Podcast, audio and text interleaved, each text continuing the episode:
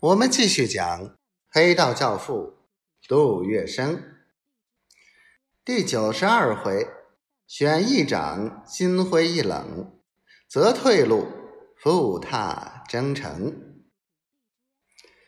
一九四六年八月，上海临时参议会改为民主选举参议会，举行参议长选举。这仅仅是个民意机关。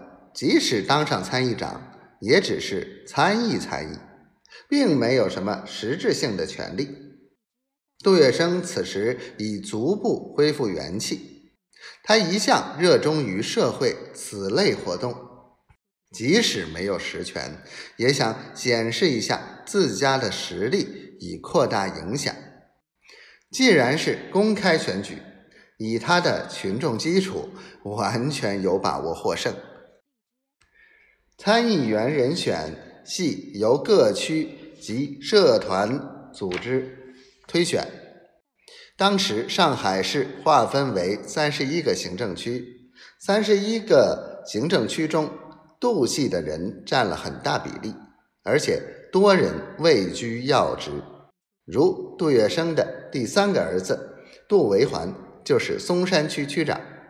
而在社会团体的选举中，杜月笙拥有更大的实力，他本身便兼了不少会长，因此在黄浦滩举行投票选举，杜月笙的势力便大得惊人。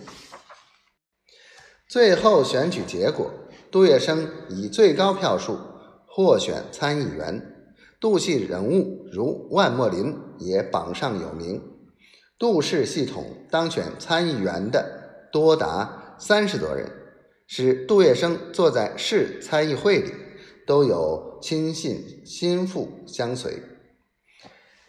议员竞选的初步胜利，使杜月笙感到胜券在握。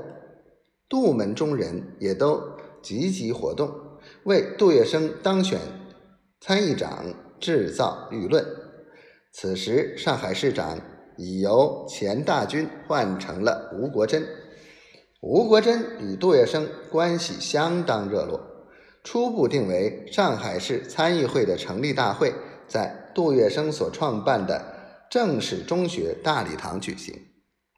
但出乎意料的是，蒋介石就连这个没有任何实际权力的参议会议长的职务都不肯给杜月笙。在即将选举之前，蒋介石公开表示。希望潘公展当选议长，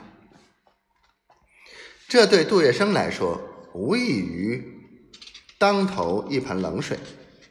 声势已经造大，竞选拉票已经搞得热火朝天。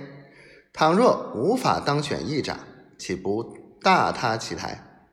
杜系人物更是愤愤不平，说的是公开选举，为什么高层又要出来指派？